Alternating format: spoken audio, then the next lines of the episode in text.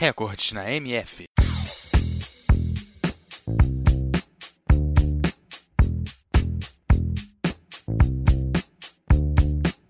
O futebol é um esporte de equipe jogado entre dois times de 11 jogadores cada um e um árbitro que se ocupa da aplicação correta das normas. É considerado o esporte mais popular do mundo, pois cerca de 270 milhões de pessoas participam de suas várias competições. Hoje você confere mais um recorde do futebol.